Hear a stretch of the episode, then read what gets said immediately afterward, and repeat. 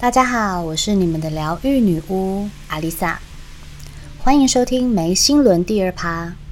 眉心轮所掌管的视觉化能力，这个名词听起来有点难懂。简单来说，就是运用想象力去创造你想要的事物的样子。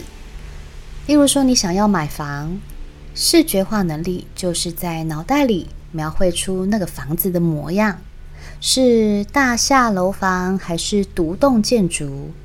是欧式古典风格，还是北欧小清新？几房几厅？有没有大大的阳台？而你又跟谁住在这个梦想中的屋子里呢？又或是你想要找到一个理想的伴侣？伴侣有着什么样的外形？斯文型还是运动型？身高大概多高？经济状况如何？对于理想中的爱情，应该要是什么样子的？大家不难发现，我在每一次的冥想引导里，都会带入这样的疑问句给你们，为的就是要去启发大家的视觉化能力。而这个视觉化能力对我们有什么帮助呢？我想你可能会跟我以前还没有接触身心灵之前的想法一样，会认为。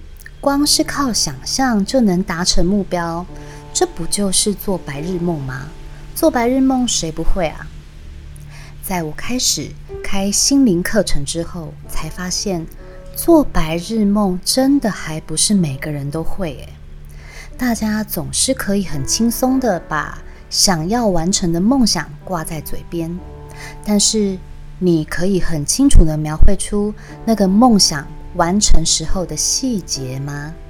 有很多人的视觉化能力是不发达的，所以在许愿或冥想的时候，无法把意识转化成画面，也就等于在盖一栋房子之前，你已经找好了设计师、建筑人员、水电人员、油漆工，却没有一张设计图给这些人。这些人根本不知道你要盖什么样的房子，没有蓝图，即使天时地利人和，还是使不上一点力。视觉化能力可以让我们利用潜意识，在心中设定一个目标，目标可大可小，但是一定要是你愿意并能够为之付出努力的，也就是可实现愿景。如果是不可实现愿景，这就不叫蓝图，而叫做信手涂鸦，就真的是白日梦了。我们要知道，人的思想具有极强的可塑性。就像我最近在追的一部韩剧《来魔女食堂吧》，里面宋智孝饰演的魔女就说：“不要小看你心中的想法，它跟收不回的话一样有力量。”我们的想法就像是一个可塑的模具，而所有我们的梦想都是从这个模具当中诞生的。当我们把想法视觉化，在心里慢慢扩展成一幅蓝图，你就会发展成信念，而这种信念就是你成功的前奏。例如，你想要有什么样的成就，你可以去观想，当你成功的那一刻。身边有谁为你喝彩？你甚至可以去感受或事先去体验当下的情绪是有多么的振奋高亢。视觉化越是深刻，越是具体清晰，你就会越有动力与坚定的意志力，想要实现梦想成真。当然，前提之下，光是想象是无法有任何进展。我们必须把它化成行动，否则纸上谈兵对实现梦想一点帮助都没有。所以，我们知道，思想创造出视觉化能力，视觉化能力能坚定你的意志与信念，而信念为你带来毅力与行动力。所有的细节都是环环相扣，都是缺一不可的螺丝钉。试想，如果你总是不断的在向神、向宇宙祈祷，想要得到恩典，你只是用言语说出来，就好像在交代什么，仅仅是发出声音说出来，或是连说都没有说，只是在脑袋里闪过这样的念头。神真的会知道你要的是什么吗？例如说，拜托神让我脱单吧。神怎么会知道你要什么样的条件？好啦，来了一个结了婚的，又或是来了一个经济条件不符合你需求的。你虽然也喜欢对方，但对方真的不适合你，那不是搞得自己很痛苦吗？又或是你祈祷着希望能够换车，结果你真的换车了，但是是因为原本的那一辆抛锚了，修缮还要花不少钱。所以只好花更多钱买一台新车。这时候可不能怪神或宇宙没有听见你的祈祷哦。启动视觉化能力也跟吸引力法则有着密不可分的关系。当我们观想的时候，我们会在瞬间成为那个我们想要的状态。在冥想或是祈祷时，我们可以维持在那个喜悦。丰盛的状态一阵子，相对的，你的频率也可以因此拉高。随时间的延长，那个喜悦的频率就会慢慢的递减。甚至有些比较容易受外界事物影响的人，可能这一刻提高的频率，下一刻又会因为一些小事情让情绪不好，立刻又把频率拉低了。因此。如果我们经常做同一个观想式的冥想，可以让我们延长持续在那个高频率的状态之中。假设你想买房，就时常在心里想着那间房子的样子；想要找对象，就时常在心里想着某个你喜欢的明星的模样。也就是时不时的把自己的频率拉高，让自己。能够跟你想达成的梦想的那个频率维持在同一个水平状态，也就是我们得先把自己的频率拉高，才能运作吸引力法则。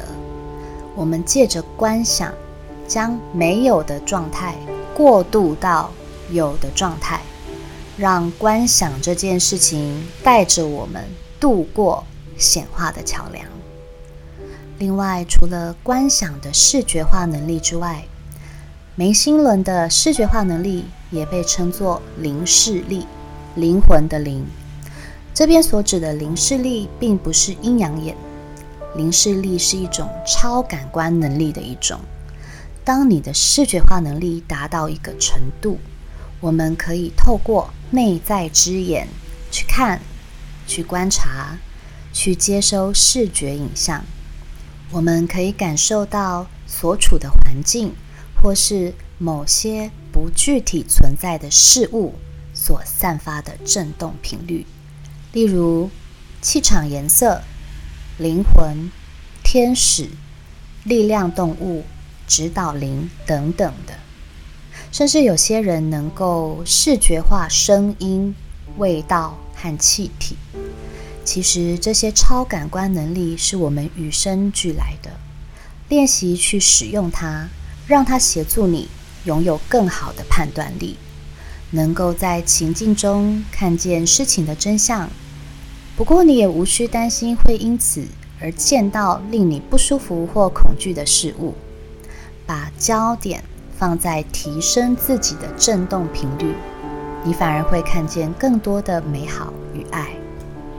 以我的例子来说，我每一次的冥想都是带着有意图的方式去跟神或高我连接。因为如果是漫无目的的冥想，真的很容易就打起瞌睡来。所以我会先在心里设定一个主题，例如我想要完成什么事情，这件事情该如何着手，然后静待。任何出现在我眼前的画面或是讯息，当你时常做这样的练习，你会发现灵视力或第六感的启发速度会加快，甚至在冥想的过程中，你会解决一直以来用大脑无法解决的问题，而这些解决方式竟然就在你闭上眼睛、用心去感受的同时，就被视觉化出现在你的眼前了。是不是觉得很神奇？其实像我们这种，呃，大部分的灵媒或是占卜师，也都具有这样的能力，并不是我们特别厉害。而是我们比你早启动了这样本来就与生俱来的能力。当你重新启动了灵视力与直觉力之后，相信你再也不需要求神问卜，因为你会知道，其实透过训练，你也能为自己找到人生的答案。在我们提了这么多眉心轮所掌管的直觉力与视觉化能力之后，你是不是也发现，踏上成功这条路，其实都有一个宇宙的遵循法则？当你了解到这些，就会知道成功并不是那么遥不可及。遥不可及的是，我们虽然有雄心万丈，却不知道该从哪里着手去实践它。而视觉化能力也是可以经过培养来启动的。科学的说法叫做重新活化你的松果体。我们一直有提到松果体，松果体跟我们的第三只眼是有绝对的关系。我们的松果体是一个对光线有反应的器官，所以它才会被我们称为是我们的第三眼。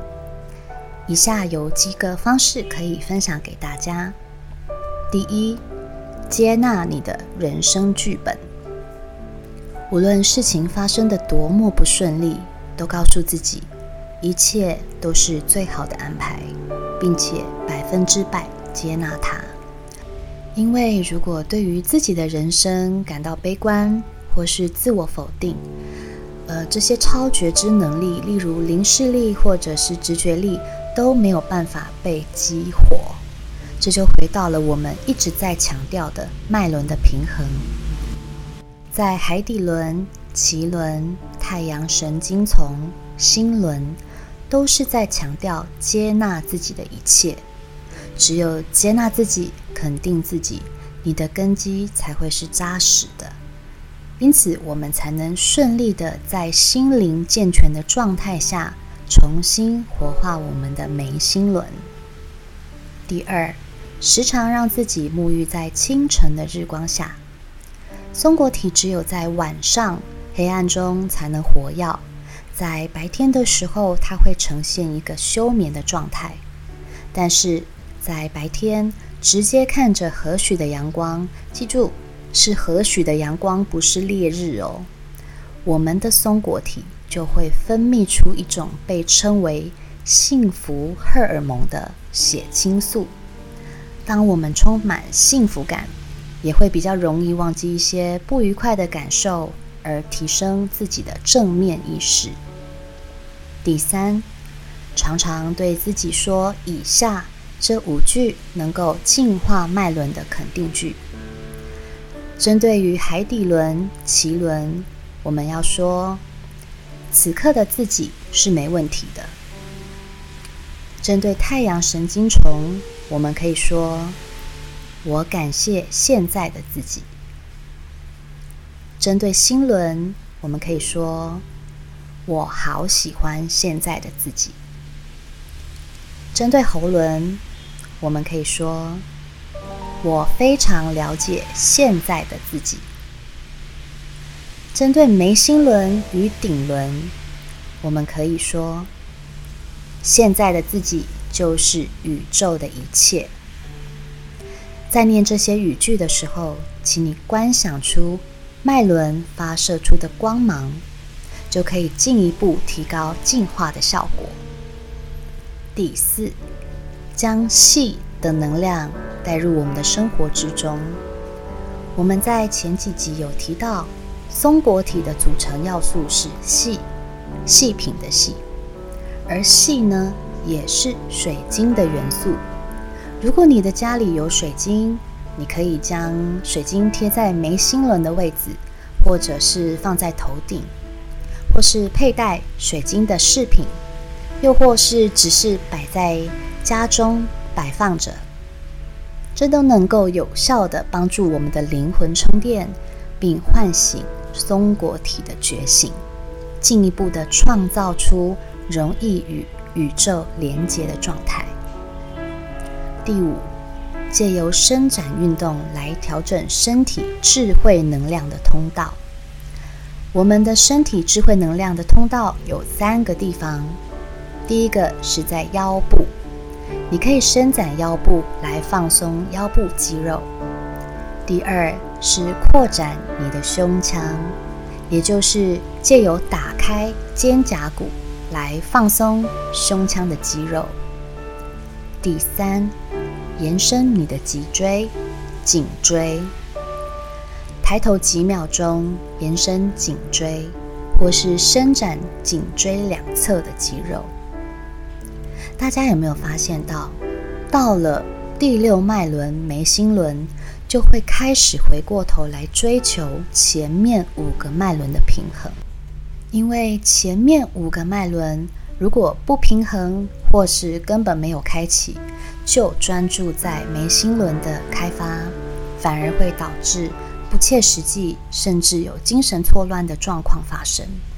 所以，开启这个脉轮虽然好处多多，但在开启的过程，也必须要让自己的身心灵都在健康正面的状态，适时的在自己的脉轮失衡时，调整自己的身心，才是最好的自我疗愈的方式。下一周，我们将介绍最后一个脉轮——顶轮。顶轮连接着智慧宇宙。